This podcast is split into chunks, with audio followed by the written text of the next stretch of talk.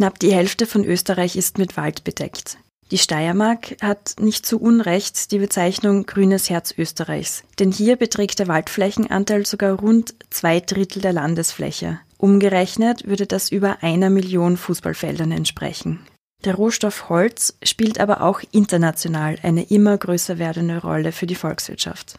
Noch vor ein paar Jahren war Brettsperrholz oder Cross-Laminated Timber ein Nischenprodukt. Die Nachfrage nach den kreuzweise verklebten Massivholzbrettern steigt aber international stetig an, denn diese Bauweise ist nicht nur nachhaltig und vergleichsweise günstig, ein weiterer Vorteil von Brettsperrholz ist, dass sein Schwingungsverhalten stark variiert werden kann.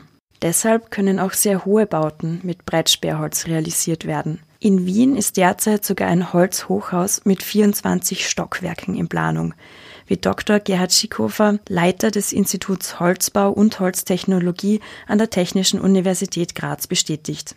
Die Wissenschaftler und Wissenschaftlerinnen der TU Graz arbeiten gemeinsam mit Expertinnen und Experten im Forschungszusammenschluss Field of Expertise mit dem Namen Sustainable Systems, um die Brettsperrholzbauweise weiterzuentwickeln und zu verbessern.